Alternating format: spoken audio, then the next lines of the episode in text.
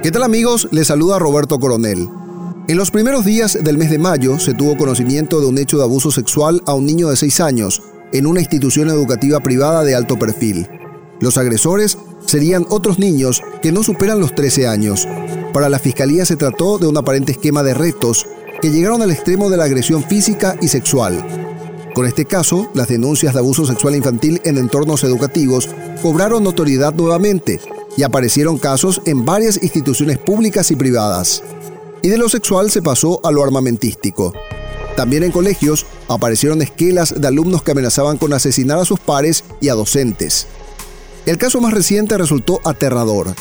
Llegó a la policía paraguaya una advertencia del FBI de Estados Unidos acerca de la conducta en redes sociales de un niño residente en Paraguay que celebró los ataques perpetrados por el asesino de Texas aludiendo que realizaría un acto similar con mayor número de víctimas fatales.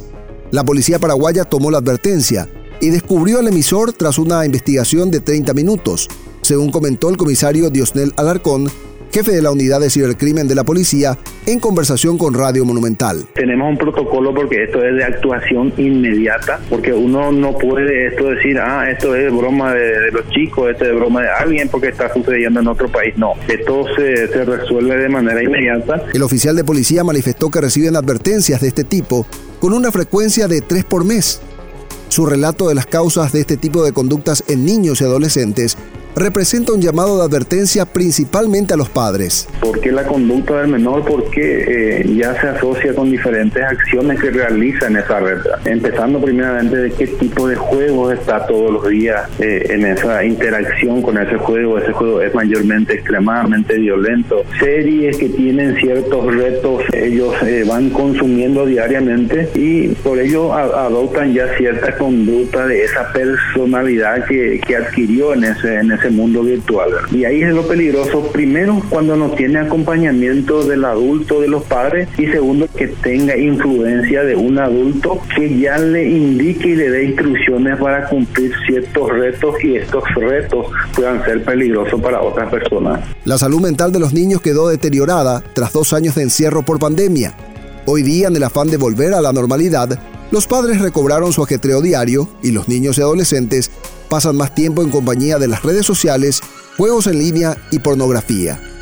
El médico psiquiatra Manuel Fresco dijo a Radio Monumental que ningún ser humano juega con la muerte y que las señales de violencia que hoy se hacen notorias en la sociedad deben tomarse con la mayor seriedad posible. Cuando un niño tiene un comportamiento de esa naturaleza, hay en principio una falla que tiene que ser manejada terapéuticamente y dependiendo de las características, porque en un niño eh, o en un adolescente es muy difícil o imposible eh, detectar estructura de personalidad que en, en general a medida que uno va creciendo y por eso los 17, 18 años cuando se considera que es mayor, la, personalidad se consolida, digamos. Pero ese proceso de consolidación tiene que ir haciéndose paulatinamente desde la infancia. Entonces se tiene que tratar, hay que poner límites, hay que comprender que así como la violencia es, un componente natural, digamos, del comportamiento de todos los animales y nosotros como animales también lo tenemos, tiene que ser modelada, tiene que ser controlada. En su libro Resistencia, el escritor argentino Ernesto Sábato reflexiona diciendo que, en la medida que nos relacionamos de manera abstracta, más nos alejamos del corazón de las cosas. Los niños y adolescentes están siendo moldeados por la virtualidad que no conoce de censuras ni limitaciones, y lo hacen alejados del cariño y cuidado de su entorno familiar. La presidenta de la Sociedad Paraguaya de Psicología, Betina Cuevas, sugiere retomar el diálogo entre padres e hijos. Mantener esa seguridad, esa serenidad y control de acciones. Estamos sin hablar quizás lo suficiente con nuestros chicos, con nuestros adolescentes en particular. Y eso en ocasiones ellos también lo plantean y dicen, pero yo le dije, le conté, no me escuchó, pero yo le conté. Y, cuando le preguntas a los padres algo, pero te habló con usted, le dijo, y dice, bueno, sí, me contó, me mencionó, pero yo estaba en otra cosa, o estábamos en este, le dije, y vamos a hablar después por ejemplo. Entonces, hace también de que los chicos muchas veces decimos, entre comillas, el buscar llamar la atención.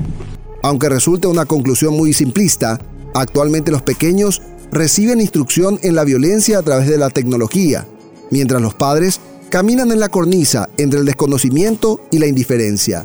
Es necesario que los adultos retomen el control del cuidado y la disciplina antes de que sea demasiado tarde.